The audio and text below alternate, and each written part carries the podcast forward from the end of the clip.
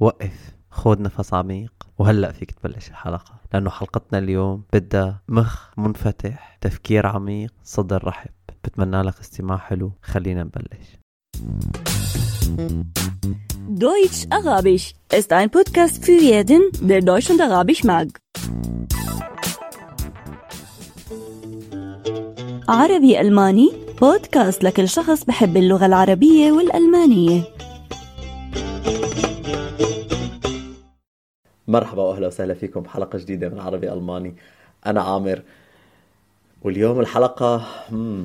آه الحلقة مع شخص آه معروف جدا بالوسط الألماني آه وتماما باللغة الألمانية آه شخص آه أخذ أكثر من يعني بصراحة مالي حابب أقول أنا 20 أو 25 أو 30 جائزة عن الأعمال اللي عاملها ب آه بألمانيا ولكن أنا رح أترك طبعا رابط الموقع تبعه لحتى لحتى إذا أنتم عندكم اهتمام تشوفوا الأشياء اللي وصل لها بألمانيا. آه، ضيفي آه، أنا بالعادة بعرف عن ضيوفي من وين بيجوا هن من وين البلد اللي بيجوا منهم. ولكن آه، أنا رح أترك هذا الشيء لضيفي لأنه التعريف عنه هو لحاله مسألة شائكة. بالنسبة لكثير من الأشخاص. فهذا الشيء أنا رح أترك له إياه ولكن آه، أنا بيشرفني كثير إني آه، يكون عندي بعربي ألماني آه، ضيف وصل لهذا الشيء كله اللي وصل له بغض النظر عن الآراء وعن المعتقدات اللي هو بيعتقدها.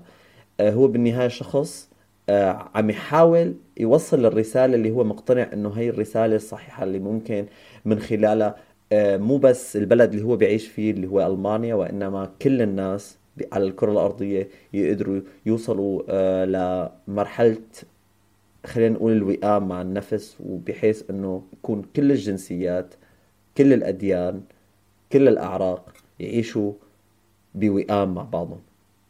أحمد منصور أهلا وسهلا فيك في عربي ألماني. أهلا فيك يسعدني جدا أكون معك.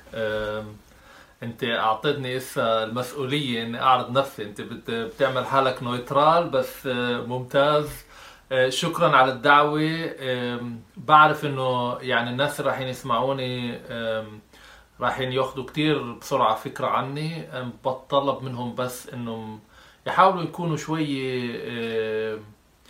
أو يعطوني الفرصة انه أعرض تفكيري. تفكيري ومعتقداتي والأشياء اللي بشتغل فيها هي مو شيء أنا بدي أفرضه على ناس ثانيين هي فكرة اللي هي فكرتي بس هي فكرة اللي بتتعلق كمان آه، آه، اللي ممكن تمشي مع فكرة تانية موجودة. يعني أنا اللي بدي إياه إنه يصير نقاش بيني وبينك وبالآخر بجوز بيننا وبين المستمعين اللي يفكروا بالأشياء اللي أنا بحكيها. مش لازم هم ياخذوا كل الأفكار تبعتي. مش لازم هم يوافقوا معي بكل شيء. أنا مش موافق معهم بكتير أشياء.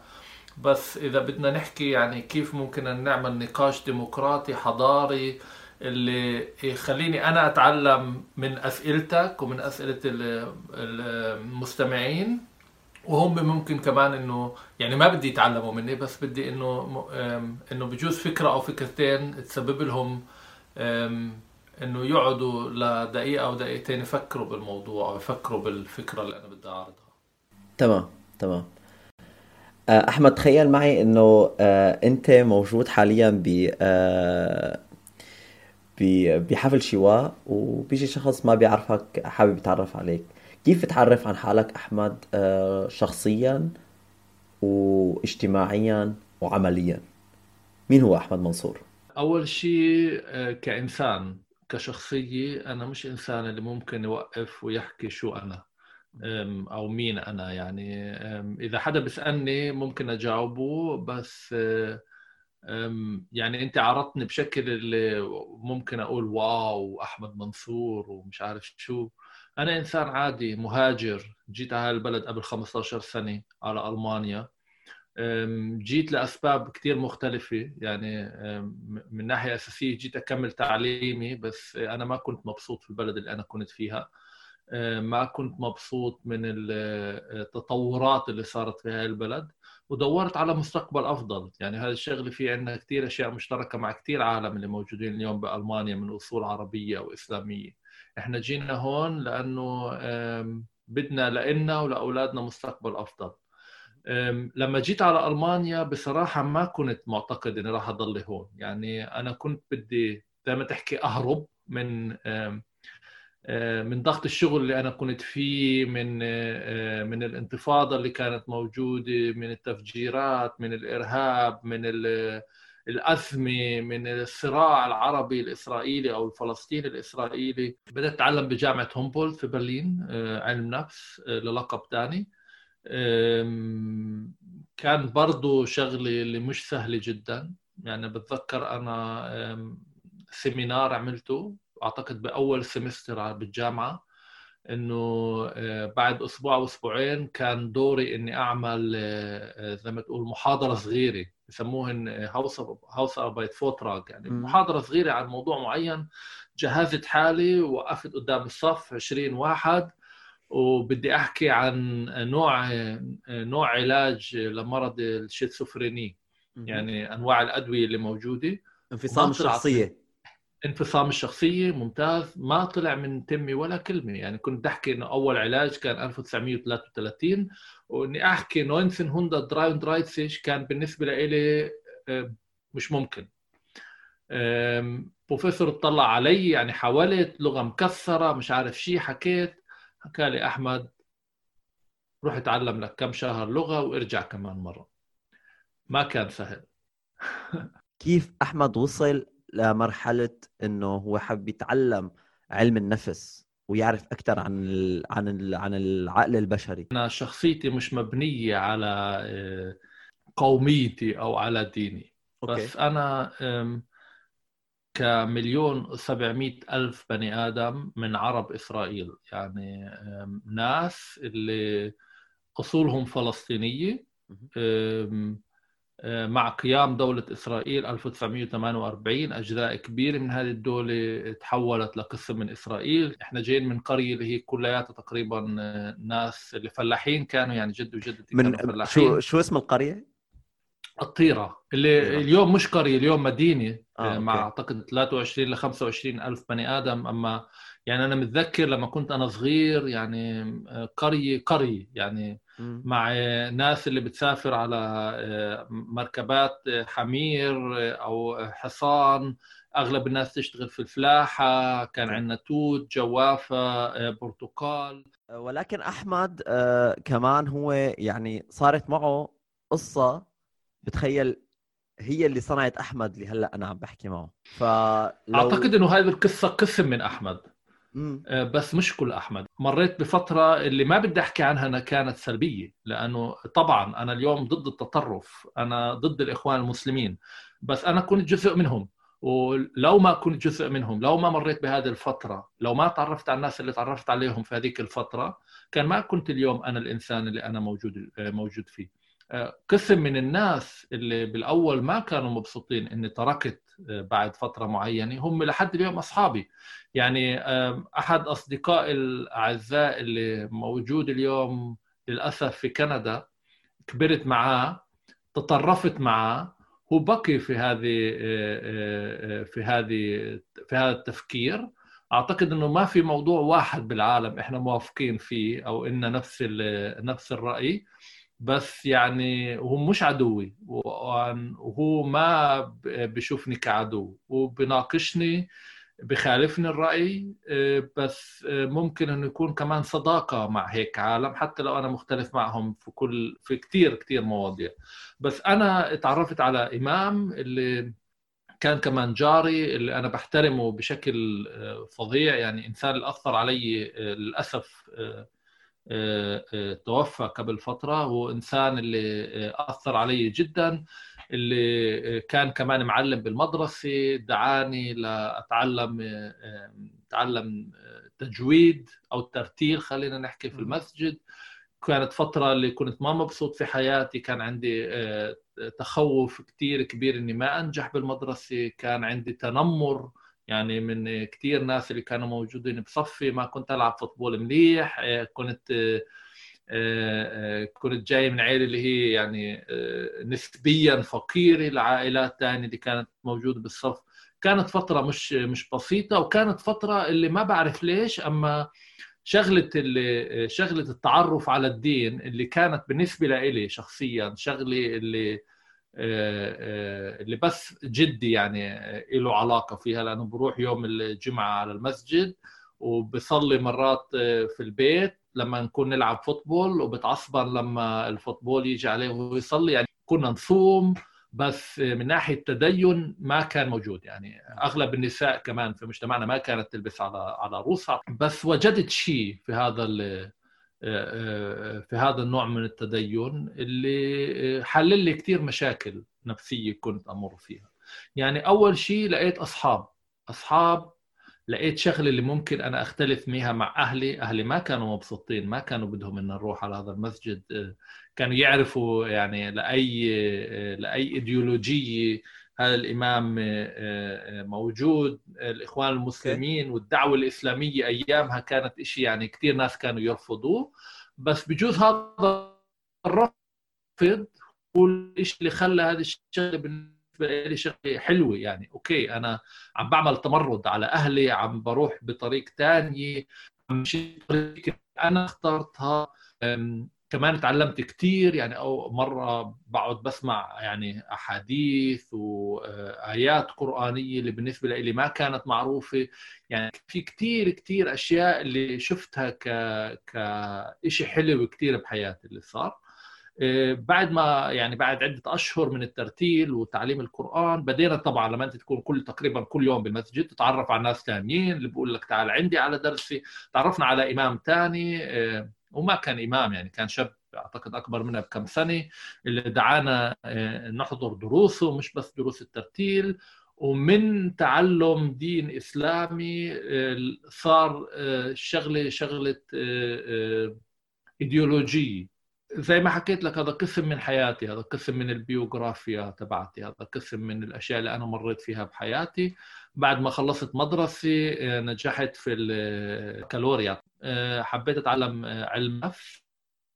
ما كانوا خصوصا أبي كان بده اتعلم تمريض لأنه بالنسبة لأيام أول التسعينات يعني علم النفس ما حدا بروح عليه ومش مطلوب ومش راح عليك الشغل وهيك. تعلمت سنه تمريض و حسيت إنه أنا ما بقدر أشوف دم وما بشوف مرضى وقررت إنه أغير وبدأت أتعلم آه، في تل أبيب علم نفس. آه، تعليم علم النفس غير كثير في تفكيري طب أحمد أحمد شو شو الشيء اللي اللي جذبك أو اللي دفعك إنك تقول أوكي أنا حابب هلأ مع إني أنا عم لاقي الإشباع الذاتي وعم لاقي الناس اللي عم تقول لي أحمد برافو عليك أنت عم تعمل كثير شغلات حلوة.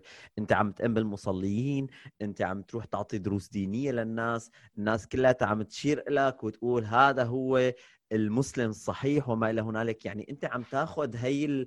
هي الدفعة المعنوية الكبيرة من الناس ومع هيك أنت قلت أوكي أنا بدل ما أروح أدرس الإسلام مثلا قلت أنا بدي أدرس علم النفس. شو الشيء يعني اللي دفعك لهذا الشيء كثير أشياء. أول شغلة إنه كان معلم اللي ما كان متدين كان معلم آه، بالمدرسة الثانوية اللي كان يعلمنا عربي بس كان آه، عدة مرات يحكي عن عن علم النفس يجيب لنا مثلا أشياء عن علم النفس اللي جذبتني كثير يعني. آه، حسيت إنه wow هذا إشي كثير يعني ممكن إنه يجذبني له ثاني إشي إنه حتى الإمام أو القائد تبع تبعنا بالبلد طلب منا اللي كنا كثير مناح بالمدرسة إنه نروح نتعلم. يعني مثلا طلب من واحد إنه يطلع على بريطانيا يتعلم موضوع إنه حكى إنه okay التعليم مهم جدا. يعني ما ما كان آه، في الحركة الإسلامية عالم اللي تحكي لك لا لازم تتعلم بس دين إسلامي وكل الأشياء الثانية مش مهمة. هم كان يعني التف... الإيديولوجية تبعت الحركة الإسلامية تبعت الإخوان المسلمين لحد اليوم في كل الدول العربية إنه أوكي إحنا لازم نندمج في كل المجالات لازم نتعلم طب سياسي لازم نتعلم علم نفس نتعلم كل شيء. وطلبوا مني يعني كمساعدة للدين أو للحركة إني أطلع أتعلم. ما ك... ما حكوا لي شو أتعلم بس كان أكيد يعني لازم أتعلم. وبدأت أتعلم بدأت يعني حبيت أتعلم علم نفس وطبعا علم النفس تتعلمه بجامعة بتل أبيب. بلد اللي كتير كتير إلها أشياء مشابهة لبرلين أو لفرنسا أو لباريس اليوم. يعني كتير غربية كتير منفتحة فيها عالم كتير مختلفة من يعني شغلة الدين ما ما ما بتأثر عليها.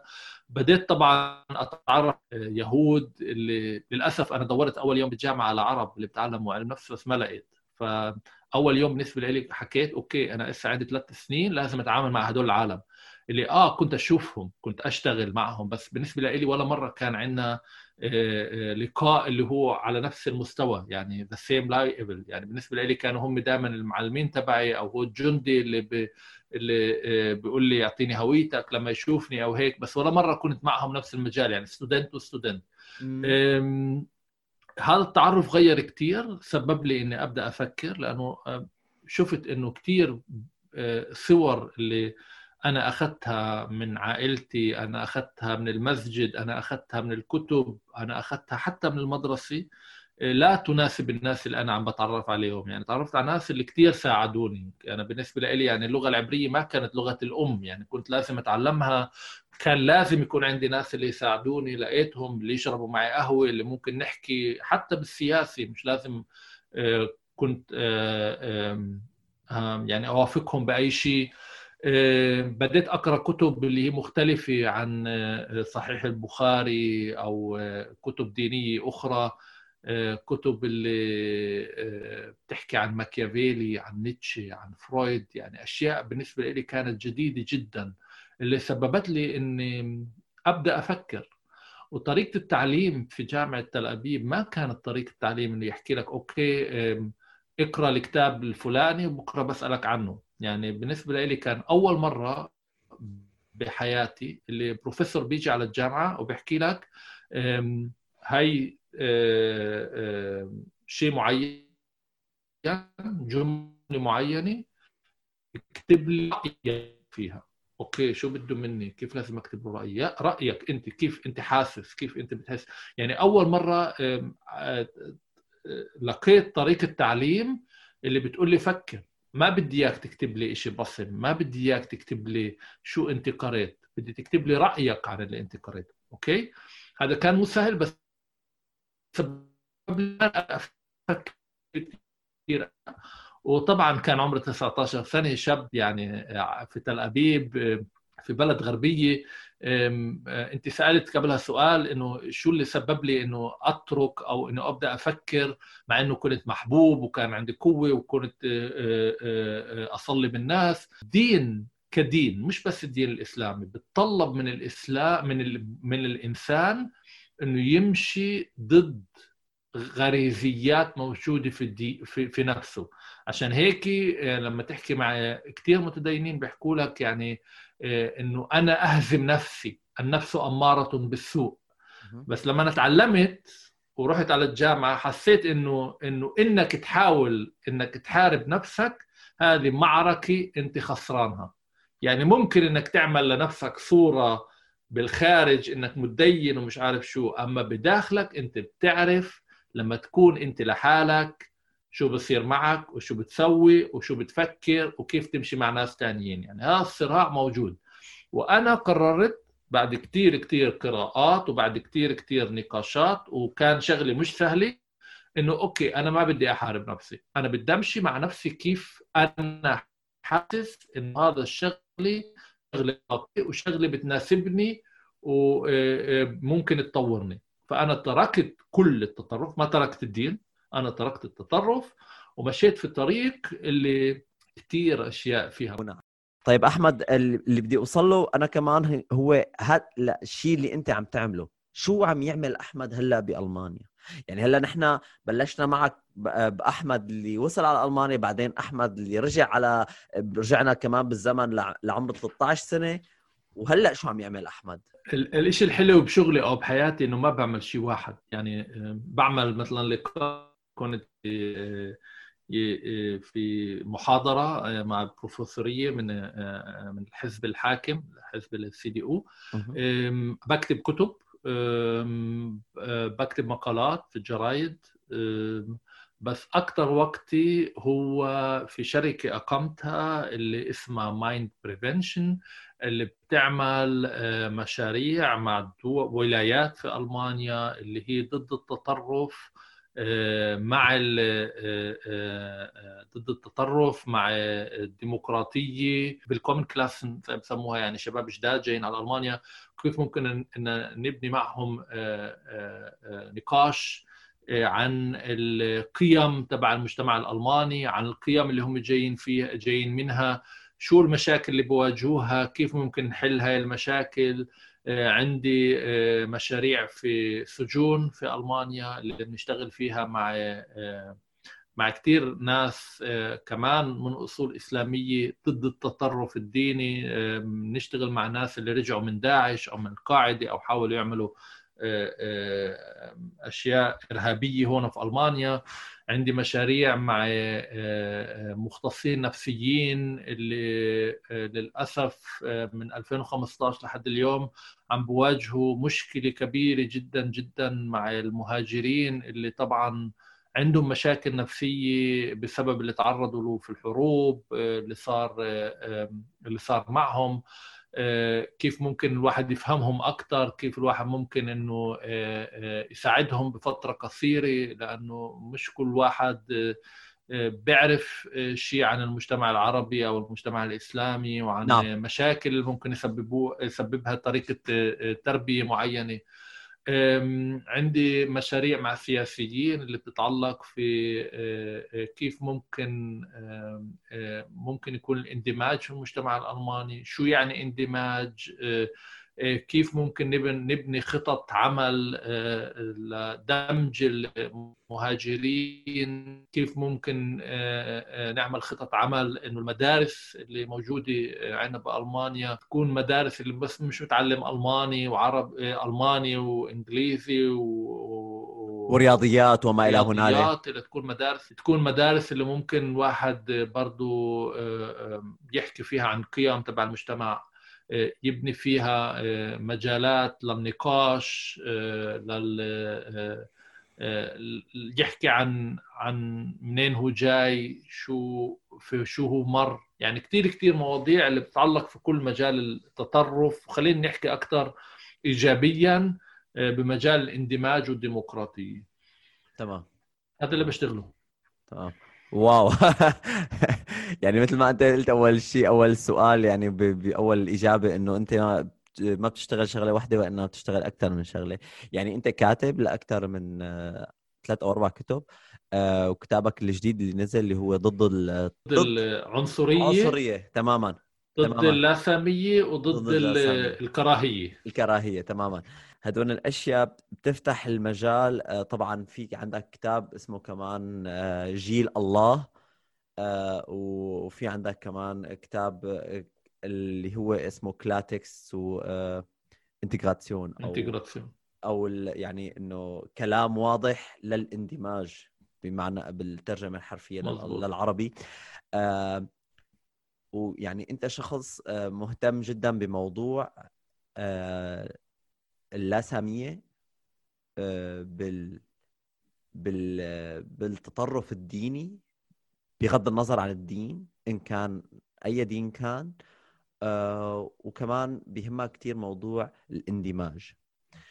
طيب آه، أحمد أنا حابب أرجع معك شوي هلأ باعتبار إنه حاليا موضوع التطبيع مع دولة إسرائيل موضوع آه، يعني هلأ رجع تصدر كل العناوين يعني بعد ما أكثر من دولة عربية آه، هلأ عم عم يعملوا اتفاقيات جديدة مع إسرائيل بمجال إنه التطبيع وإنه يعملوا صداقات يعني مع دولة إسرائيل.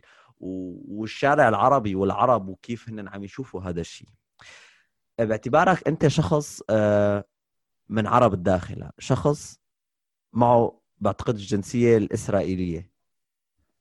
أه ولكن بيعيش بألمانيا وبيقدر يتفرج على الوضع الراهن بإسرائيل وبفلسطين من أه من من من مكان المشاهد يعني. ولكن بنفس الشيء بنفس الوقت أنت حاسس هذا الشيء وبتعرف أنت شلون العالم بتعيش هنيك. أه السؤال الأول اللي بيتخيل لي يعني أنت برأيك كيف أنا فيني أعمل صداقة مع شخص إجا وأحتل أرضي؟ اللا اللاسامية اللي موجودة كانت بأوروبا ما بدت بال 1939 أو مع النازية. هي إلها مئات مش آلاف السنين آه، آه، تاريخ في آه، في أوروبا أو في حتى في مناطق ثانية يعني هذه اللي بسموها هي صهيونية إنه كيف بسميها انه إنه في يهود بدوا يفهموا إنه إذا هم بضلهم عايشين كأقليات في دول معينة هم رايحين يتعرضوا كل 100 سنة لمحاولة نسف. نسف.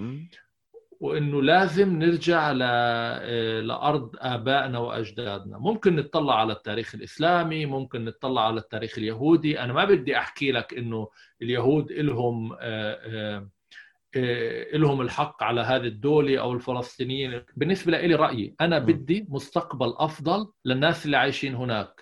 وهذا المستقبل الأفضل لا القوميه العربيه ولا الاسلاموجيه ولا اللي بتاجروا بالقضية الفلسطينية من 100 سنة تقريبا قدروا إنهم يجيبوه. ما حدا قدر يجيب للولد اللي بنولد في في رام الله أو في غزة تاريخ أفضل. كل فيه.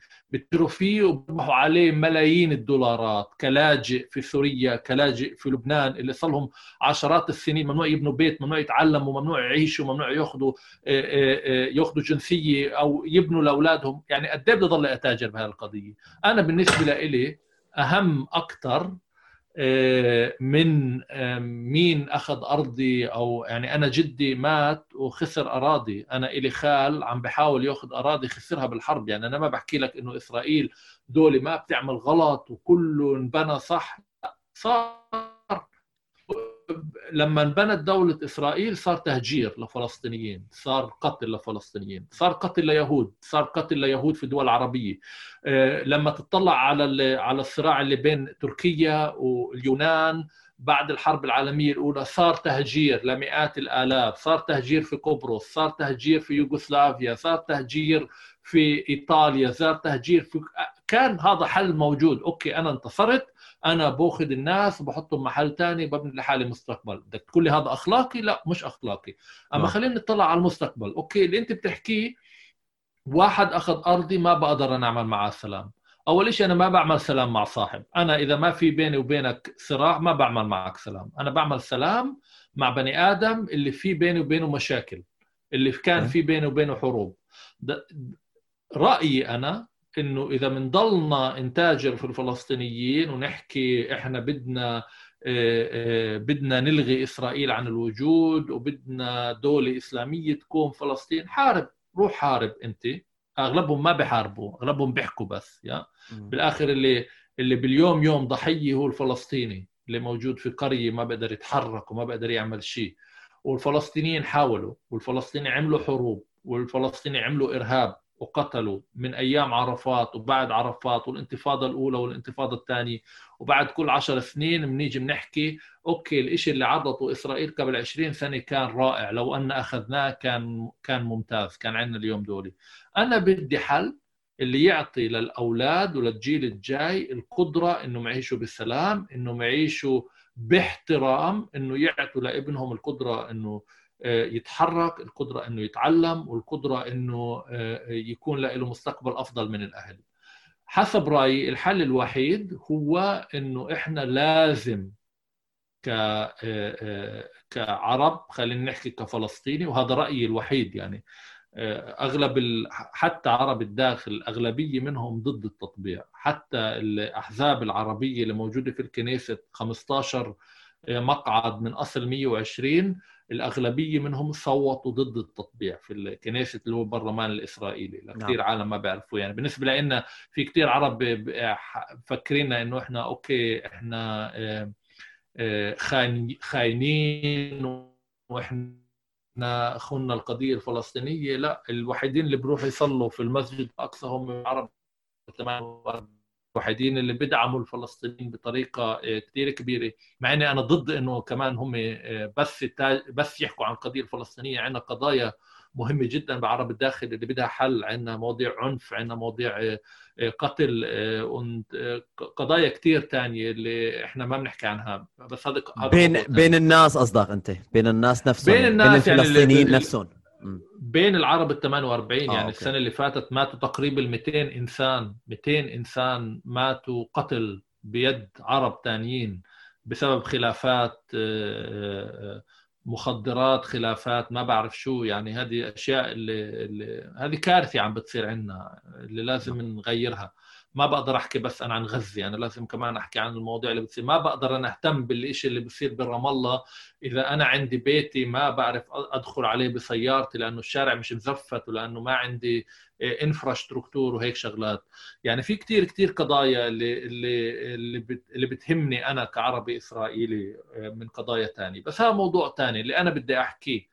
أنا بالنسبة لإلي إنه آجي لبني آدم مثل اللي صار قبل كم يوم داخل يصلي في المسجد الأقصى وأبدأ أبزق عليه وأسميه خاين واطرده من بيت الله لأنه الجاي من دولة اسمها الإمارات أو البحرين وأنا ضده. هذا إشي لا أخلاقي هذا إشي بسهل قضية كتير كتير معقدة. عندنا حتى بالوطن العربي أنت كإنسان جاي من سوريا بتعرف شو الخطر الإيراني بتعرف شو الخطر حزب الله بتعرف إنه الدول العربية عم أو كل الشرق الأوسط عم بيتغير حاليا. إنه اردوان عم بيحاول ياخذ قسم منه ويقوي نفسه. إنه الإخوان المسلمين عم بيحاولوا يعملوا أشياء بكثير دول عربية. عندك الجهاديين عندك إيران وعلى اللي بتحاول تعمل فيه في اليمن في آه، سوريا في لبنان في العراق. بس أنا بالنسبة لي إنه واحد إيراني واحد إماراتي أو واحد سوداني أو واحد بحريني يجي ويحاول يتعلم عبري يحكي مع الإسرائيليين يحاول يفهمهم يحاول يحاول يكون معهم بنقاش هذا إشي أنا ما إذا أنت بدك تسميه تطبيع أنا بالنسبة لي هذا التطور كثير إيجابي في الوطن العربي. وبتأمل إنه ما يضلوا بس بالبحرين وبالإمارات بتأمل إنه كمان القضية الفلسطينية إنه يكون عندنا جيل من الناس اللي تحكي عرفات عباس أنتم عملتوا اللي عليكم إحنا بدنا نمشي طريق ثاني وطريقنا هي بدنا نلاقي حل. وهذا الحل مش راح يعجب الكل بس بدنا حل. طيب أحمد أه بدي بدي حاب أعرف منك أه شو الفرق بين الشخص اليهودي والشخص الصهيوني؟ شو الفرق بين هدول المصطلحين؟ إنك أنت تكون شخص إسرائيلي صهيوني أو شخص إسرائيلي يهودي. okay؟ بس إنه الصهيوني هو يهودي اللي بآمن إنه اليهودية هي قومية وله الحق في دولة إسرائيل. يعني له الحق أن يعيش في دولة إسرائيل. يعني هذه هذه القومية هذه يعني أنت لما تيجي على واحد سوري تحكي له أنا إلي الحق السوري أعيش في دولة سورية موحدة آه، هو لا يختلف عن إنه واحد صهيوني بيحكي إنه أوكي أنا بدي أعيش يهوديتي في دولة إسرائيل كإسرائيلي مش أكثر تمام.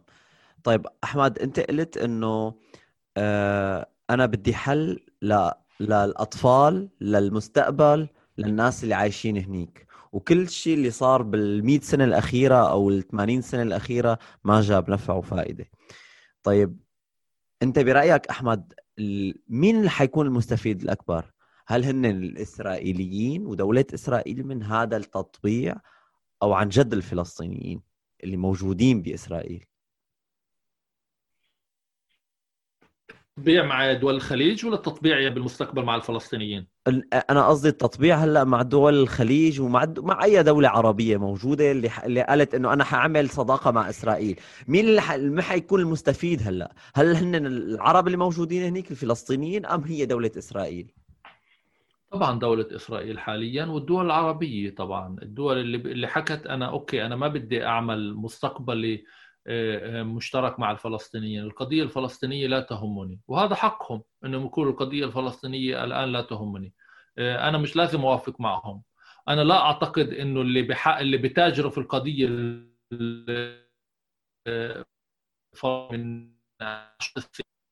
اللي بيحكوا إنه كيان صهيوني وما بدهم يعترفوا بإسرائيل إنهم واحد بالمية بس آه، عملوا للقضية الفلسطينية.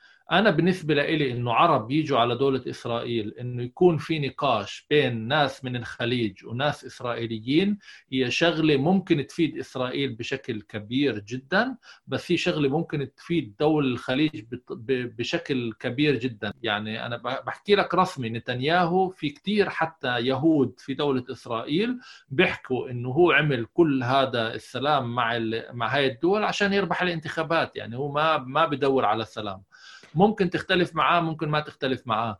بس بالنسبة لي لما أشوف دولة إسرائيل كدولة أنا بدي أتعامل معها لعدة أسباب. آه لأنه أنا بقدر أتعلم منهم كثير أشياء اللي إحنا ما عندنا موجودة عندها. دولة إسرائيل هي تقريبا المحل الأول بالعالم من ناحية ستارت أبس. من ناحية التطور اللي عم عم بصير من ناحية ال infrastructure اللي عم تنبنى. البنية التحتية والأشخاص اللي عم يبنوا شركات جديدة. مضبوط. شركات start-up بمجال الإنترنت بمجال الكم ثانيا وهذا الأهم أنا بالنسبة لي لما يصير في حوار مش مهم مع مين هذا الحوار بغير الاثنين. هذا الحوار بغير الناس اللي موجودين في البحرين أو الإمارات بس هذا الحوار راح يغير كثير إسرائيليين. إنه آه، أول مرة بالتاريخ رايحين يلاقوا عرب اللي مش رايحين مش رايحين يلاقوهم آه، آه، في حرب أو في مش عارف شو رايحين يلاقوهم على نفس المستوى. يعني الإمارات دولة قوية البحرين عندها كمان أشياء يعني في تطور صار. يعني ممكن يكون يكون في ربح من من الطرفين بهذا التطور. طيب أحمد مين حي... مين هو المستفيد؟ طيب شلون العرب عرب الداخل أو الناس اللي بغزة أو الناس اللي برام الله ولا بالضفة رح يستفيدوا من هذا الشيء أنت برأيك؟ عرب عرب الداخل راح يستفيدوا لأنه كل شيء بصير بإسرائيل هم بتأثروا منه ايجابيا أو سلبيا. يعني آه، اولا القدرة تبعتنا إن نزور دوله عربية ثانية هي شغلة كثير كثير حلوة. يعني إحنا كنا لحد اليوم عندنا إمكانية نزور الأردن ومصر. إنه ننفتح كعرب كمان على دول الخليج اللي هي دول ثانية تختلف جدا عن الأردن ومصر هو شيء إيجابي بحد ذاته. كمان إنه ممكن يروحوا ناس يتعلموا هناك. يعني مثلا أخوي أنا أتعلم بالأردن. عندنا كثير ناس تتعلم بالضفة. يعني بصير في بصير اختلاط وهذا بيأثر وبغير كمان بتفكيرنا وبغير بصورة العالم لعنا زي ما حكيت لك في كثير عالم لحد 20 سنة كانوا يقولون عنا خاينين خاينين أو إن صرنا إسرائيليين نعم. وهيك. من ناحية ثانية الفلسطينيين مش رايحين يربحوا إذا الفلسطينيين بيكونوا ضد. أما الفلسطينيين ما ربحوا من السلام اللي صار بين السادات وإسرائيل لأنهم أيامها رفضوا إنه يكونوا قسم من هذا السلام. لأنهم رف... لأنهم وافقوا هذيك الأيام يكونوا قسم من السلام كان اليوم الضفه وغزه دولة فلسطينية محررة. ما صار هذا الشيء اليوم أنا بحكي للفلسطينيين وأنا مش في في محل اللي ممكن أحكي أقرر بالنسبة لهم نعم.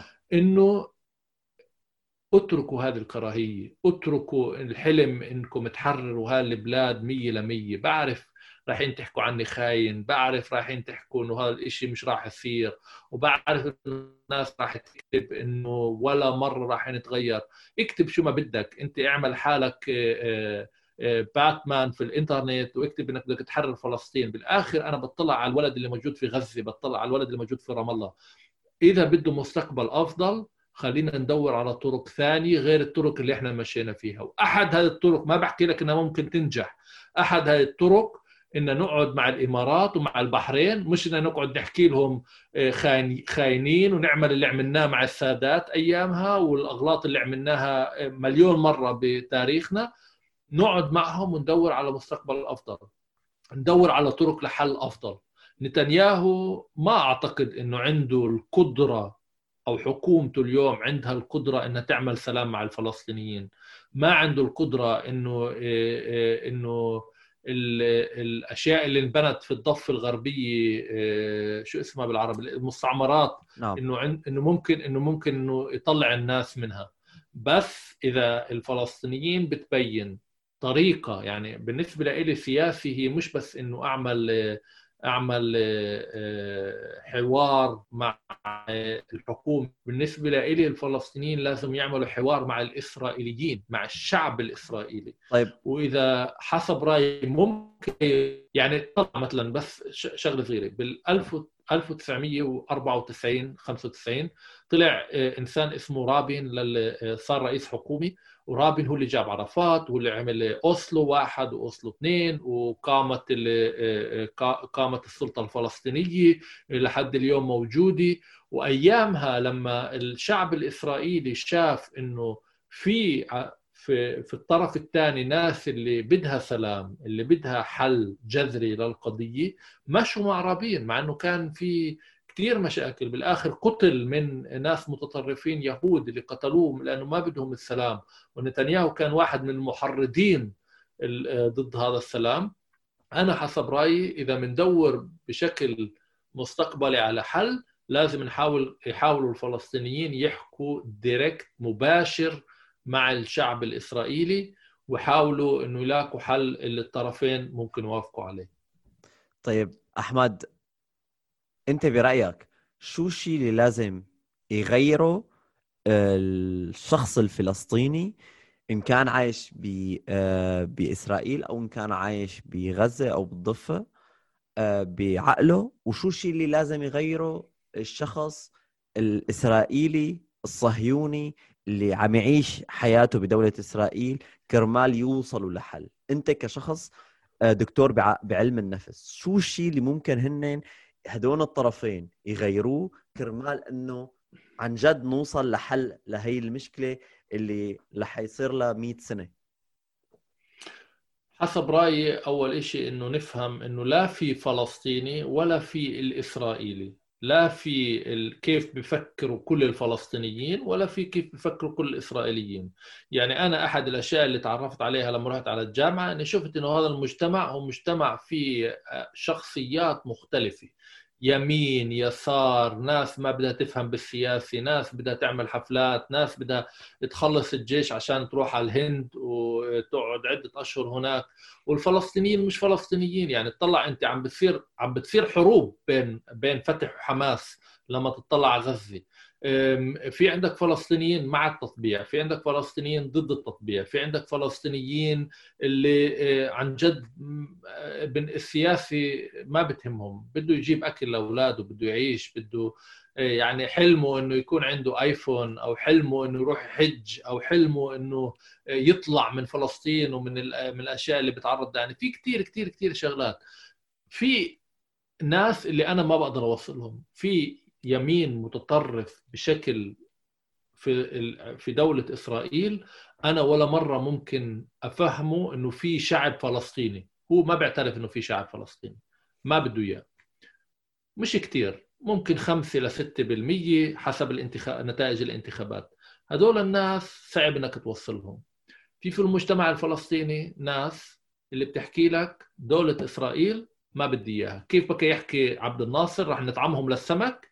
هو بده إنه تقوم يوم دولة فلسطينية من البحر للنهر يهود يا بيجوا بقعدوا آه، هناك تحت سلطة إسرائيل سلطة فلسطينية آه، إسلامية أو بتركوا البلاد. يعني عندك كثير إسرائيليين بدهم سلام. أوكي هم مخ... يعني بالنسبة حتى عشان هذا السلام هم مستعدين إنهم يطلعوا آه، يفضلوا مستعمرات هم مستعدين إنهم يقسموا القدس. هم مستعدين إنه إذا بتعطيهم سلام سلام يعني آمن اللي ما بعد شهر أو شهرين بده قذائف توصل لتل أبيب لأنه في قسم ما بدهم يعني هم بدهم أمان سلام آمن. وهذا القسم الكبير من المجتمع الإسرائيلي حسب رأيي. في عندك في الطرف الفلسطيني نفس الشيء. اللي لازم يتغير هو إنه الحوار اللي عم بصير ما يعملوا المتطرفين. أنا ما بدي حوار بين حماس وبين آه، يمين متطرف إسرائيلي لأنه هذا ما راح يسبب لحل لما يجوا ناس اللي موجودين في آه، خلينا نحكي آه، بنص المجتمع اللي بدهم مستقبل أفضل لأولادهم من الطرفين اللي بدهم سلام آمن من الطرفين ممكن نوصل لحلول. وكنا تقريبا قريبين. انت شخص آه، بألمانيا آه، بيشتغل مع المتطرفين ومع الناس اللي بالوسط ومع الناس اللي باليمين والناس اللي اليسار وبيعرف كيف تفكيرهم. طب شو هي ال... شو ممكن تكون الجملة اللي ممكن يقولها أحمد لكل هدول الأشخاص؟ و... و... سهله الجمله سهله جدا جدا جدا جدا. بس للأسف ما وصلت لكثير عالم. البلاد فيها محل لكل الناس. فيها محل للفلسطينيين وفيها محل للاسرائيليين بدك تعمل دولتين اعمل دولتين. بدك تعمل دولة اللي الكل فيها آه، له حقوق آه، آه، عادلة اعمل دولة. بس أنا بأكد لك وبأكد للفلسطينيين وللإسرائيليين إذا بصير حل إذا بصير سلام راح هذه البلاد تكون جنة ضخمة. عندنا مشكلة وأول أول خطوة لحل هاي المشكلة إن نفهم إنه عندنا مشكلة مش نحكي عن كيف كانوا أجدادنا وشو إحنا بدنا نوصل بالمستقبل وإحنا احتلينا الأندلس ومن ولكن أنا أحمد بغض النظر عن هذا الموضوع يعني أنا بيهمني كمان حتى الناس اللي ما لا عايشة بألمانيا حتى الناس اللي ممكن تحضرنا لأي شخص طبعا. بيحكي اللغة العربية يعني إن كان باليمن إن كان بالسودان إن كان بالبحرين ولا إن كان بقلب فلسطين ولا من سوريا ولا من أي بقعة من بقاع العالم بيتكلم اللغة العربية وعم يسمع هذا الحوار اللي بيناتنا إنه يقدر بس يفكر بهذا الشيء وطبعا يعني النقاش يعني آه، أنا في في جملة يعني كثير بحب أقولها اختلاف لا يعني الخلاف. فينا نحن دائما بوجهات النظر تبعنا نقدر نتناقش بطريقة موضوعية بدون ما يكون في مسبات بدون ما يكون في إهانات أو تهديدات أو الذي منه. فبغض النظر عن ألمانيا باعتبار إنه الحوار تبعنا باللغة العربية آه، فأنا بتمنى من كل شخص بيتكلم اللغة العربية إن كان عربي أو ما له عربي يعني إن كان بي بي آه، بيتوافق مع هدول المطروحات الطروحات اللي أنت قدمتها إنه يكون في هذا الحوار المنطقي يعني. وهذا اللي الشيء أنا بنطمح له يعني بقناة عربي ألماني باعتبار إنه يعني شعار القناة هو منفتح الأفق. weltoffen لكل شيء موجود بهذا الحياة. لذلك يعني أنت موجود معي بهذا الشيء وأنا ب ب ب يعني بتشرف بشخص آه، بغض النظر بغض النظر إذا كنت أنا بوافقه بوجهات نظره أو لا شخص آه، قدر يأثر بكثير من الأشخاص إن كانوا على الصعيد الألماني أو إن كان الصعيد العربي. فأنا بتشكرك على هذا الشيء يعني. أه توصف حالك بخمس صفات. زي اللي رايح على الشغل واللي بده يستقبلك بالشغل بيقول لك احكي لي شو الأشياء الإيجابية والسلبية فيك. نعم. بس بس انت إنت إنت فاجأتني إنت فاجأتني لأني ما okay. أنا إنسان بخاف كثير okay. يعني يعني أنا لما أركب السيارة وامشي بشوف كيف الأشياء السلبية اللي ممكن تصير بالطريق يعني okay؟ بشوفها قدام عيني. أنا بخاف على عائلتي أنا بخاف على حالي آه، أنا بخاف آه، من كل شيء يعني أنا إنسان خوفي. ثانيا أنا إنسان ما بتقبل لأ. يعني أنا لقيت بألمانيا ناس كثير اللي طلبت منهم أشياء وحكوا لي لأ. يعني مؤسسات خلينا نحكي مش بني آدمين.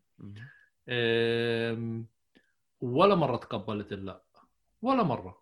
يعني أنا أنا ممكن وصارت معي إني كتبت ل ل ميركل مكتوب وطلبت إني ألتقي معها.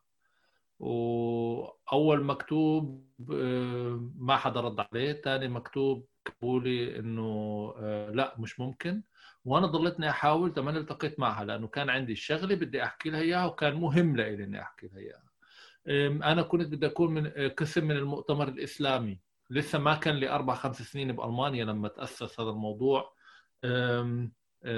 في وزارة في وزارة الداخلية طلبت ما وافقوا. طلبت كمان مرة ما وافقوا. كتبت مقال بهدلتم فيها بالمرة الرابعة وافقوا. يعني أنا بالنسبة لي الحياة علمتني إذا بدي أوصل شيء ما حدا بيعطيني إياه. يعني ولا مرة راح يتصل علي واحد ويحكي لي أحمد إحنا. أنا بدي تعمل هذا وهذا. لا أنا تعلمت بالحياة إذا بدي أعمل شيء أنا لازم أضل آه، أحاول فيه.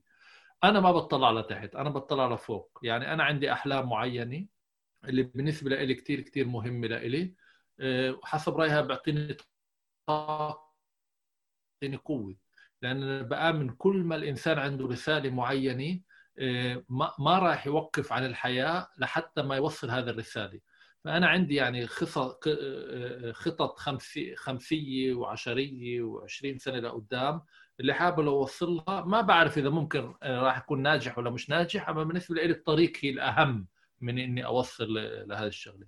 أنا إنسان كثير بيتي أنا ما بحب أطلع. يعني أنا بالنسبة لي ألتقي بأصحاب وهيك شغل متعبه يعني أنا بالنسبة لي أوصل البيت الظهر أو العصر وأطبخ وأقعد في البيت هذا perfect day زي ما بسموه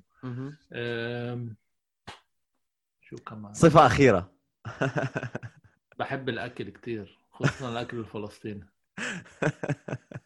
تعرف شو؟ أنا بدي بدي أترجم لك الهجرة تبعتي. الهجرة تبعتي ممكن أترجمها ب, ب... راح أحكي لك شغلة كثير شخصية. أنا من يوم ما جيت لألمانيا لحد اليوم بدور في ألمانيا على طعم بلادي ولسه ما لقيته. الشغلة الثانية اللي لاحظتها في آخر فترة حسب رأيي هاي الشغلة بتواجه كثير كثير عالم. أنا لاحظت إنه إنه لما يكون عندي كوابيس هذه الكوابيس ولا مرة بتكون بألمانيا. دائما هالكوابيس بتكون في البلد اللي انولدت فيه. في كتير عالم تسألني بحلم بالألماني ولا بحلم بالعربي. أنا ما بحكي بأحلامي ولا مرة ولا مرة عرفت إذا بحكي عربي ولا ألماني. أتجوز ألمانية بحكي بالبيت ألماني. يعني اللغة اللغة الألمانية كتير كتير مهمة بس برضو بالنسبة لإلي بتضلها بتضل مش معروف لي شو شو بحلم. بس بعرف وين بحلم وبعرف الأحلام الإيجابية بتصير كثير كثير بألمانيا والأحلام السلبية بتصير كثير كثير آه، في البلد اللي انولدت منها. ليش؟ ما بعرف. حتى كمختص نفسي ما ما بقدر أحكي لك ليش. بس حسب رأيي وهذه دعوة للناس اللي موجودين هون الهجرة شغلة مش بسيطة. إنك تغير المكان اللي أنت انولدت فيه اللي أنت عشت فيه سنين آه، وتيجي لمحل تاني بغير كثير بالشخصية. وفي كتير كتير ناس خصوصا بالجيل الأول مش راح مش راح توصل. ممكن توصل جسديا بس مش راح توصل نفسيا. الجيل الثاني بيوصل الجيل الثالث بيوصل. بس إحنا رايحين نضلنا عايشين في في أفكار وأحلام و... وأشياء مرينا فيها في بلاد تركناها ورانا اللي هي مش سهلة إنك تنساها. شو بتحب تقول لأحمد اللي عاش بفلسطين؟ خلينا نرجع 15 أو خلينا نقول اللي عاش في فلسطين مو اللي راح على تل أبيب وإنما اللي كان بفلسطين اللي كان متطرف وكان وكان خلينا نقول آه، متطرف ديني. شو بتحب تقول له؟ ولا شيء. أنا بدي إياه أنا بدي أراقبه وأنا آه، ممكن إني كثير أتعاطف معاه في كثير أشياء بس أنا بدي يعمل التجربة اللي هو عملها. ما بدي يعني إذا مثلا عندي هسه آه، آه، شو بسموها هذه آه، ماكينة ماكينة زمن اللي ممكن أرجع بالزمن فيها وأحاول أغير أشياء ما راح أغير شيء. أنا حكيت لك أنا مش كثير مبسوط من الأشياء اللي أنا عملتها بس هي قسم مني. لو أني ما مريت فيها مش راح أكون معك اليوم وأحكي معك. عشان هيك راح أطلع عليه ممكن ان أحكي له آه، دير بالك حالك بس مش راح أغير شيء منه. لو تحكي لي عن أحمد اللي كان قبل ما يصير تطرف اللي كان مش كثير مبسوط اللي كان خايف اللي كان أم خليني نحكي مكتئب آه، لهذا الأحمد بدي أحكي المستقبل أفضل. لا تيأس. آه، حتى لو إنه أيامها ما كان عندي يعني قيمة نفسية يعني إني أشعر إنه okay أنا ممكن أوصل شيء. يعني حتى كثير أيام بمر بشغلات معينة اللي بحكي بحكي لأحمد اللي عمره 13 سنة أو 12 سنة إنه wow. يعني هذه هذه الشغلة ما كنت أحلم حتى بأحلامي لما أبعد كثير كثير كثير إنه ممكن إني أوصلها. يعني أنا حلمي الكبير كان أخلص البكالوريا اني أتعلم وإني أشتغل ويبقى عندي بيت صغير و يكون عندي زوجي وأولاد وهذا هو يعني أحلامي ما بعدت كثير يعني حتى اللي أنا وين أنا اليوم أبعد من كثير من ملايين الكيلومترات من الأشياء اللي كنت أنا أحلم فيها وأنا في البلاد. عشان هيك بحكي كمان شغله بجزء عامه للكل. ألمانيا تختلف عن كثير بلاد إنه بتعطيك الإمكانية مش الشغلة مش راح تكون سهلة. أما ممكن في هذه البلاد توصل الشيء وحاول وجرب. أم... طيب أحمد شو هو شو هي الجملة اللي بتقولها لك أنا هيك بحب بعبر عنها لهي الحالة وقت الدنيا بتضلم. هل تدوش؟ هل تدوش كيف ترجم كيف بدك تترجمها هاي؟ خليك صامد. أيوه. هل تدوش؟ يا. خليك صامد. تمام. تمام. تمام. حلو كتير. أم... بنهاية كل مقابلة أنا بحب أعطي الموبايل السحري لكل ضيوفي. أه الموبايل السحري أه فيه خاصية يعني مميزة جدا أنه فيك تبعت من خلاله رسالة SMS لكل شخص على الكرة الأرضية. لكل شخص موجود على الكرة الأرضية وبغض النظر عن اللغة اللي هو بيتكلم فيها رح يقدر يفهم الرسالة اللي أنت حتبعتها بسطر واحد بجملة واحدة شو ممكن تبعت لكل شخص موجود على الكرة الأرضية؟ السلام هو الحل. السلام هو الحل. أنا بتشكرك كثير من قلبي أحمد منصور على المقابلة وشكرا كثير على وقتك وعلى الأفكار اللي أعطيتنا إياها كمان. أنا بتشكرك كمان على وقتك. كان مش سهل كمان الواحد يلاقي معك موعد. أنا كثير سعيد إني عملت هاي التجربة معك للمرة الأولى خلينا نحكي يعني آه، بالعربي بمواضيع اللي أنا بحكي فيها عادة باللغة الألمانية. كثير أنا لقيت لاجئين ومهاجرين في مجالات العمل اللي بشتغل فيها بس يعني أونلاين ما كان لي تجارب كبيرة فشكرا إنك اخترتني و في الأيام لازم نحكي الكل يضلوا آه، سليم وإنه إن شاء الله. على نفسنا وإنه يكون إن شاء الله أوقات أفضل في الاشهر القريبة إن شاء الله. كورونا ورطنا إنه المسألة مش مسألة دين ولا مسألة قومية. آه. كلياتنا بنفس القارب كلياتنا عندنا نفس المشاكل. فبنتألم نتامل إنه كورونا وحل مشكلة كورونا يقربنا كإنسان آه، آه، لبعض في كل العالم. إن شاء الله.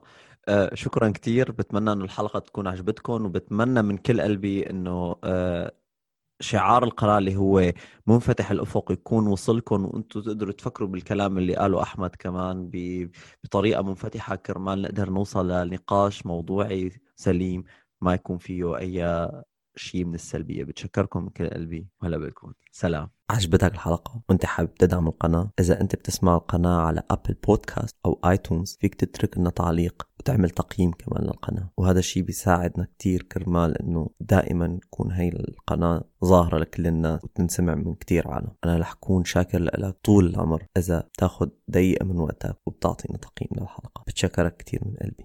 Das war's schon wieder mit Deutsch Arabisch. Bis bald. كان معكم عامر في عربي ألماني. استنونا بالحلقات الجاية.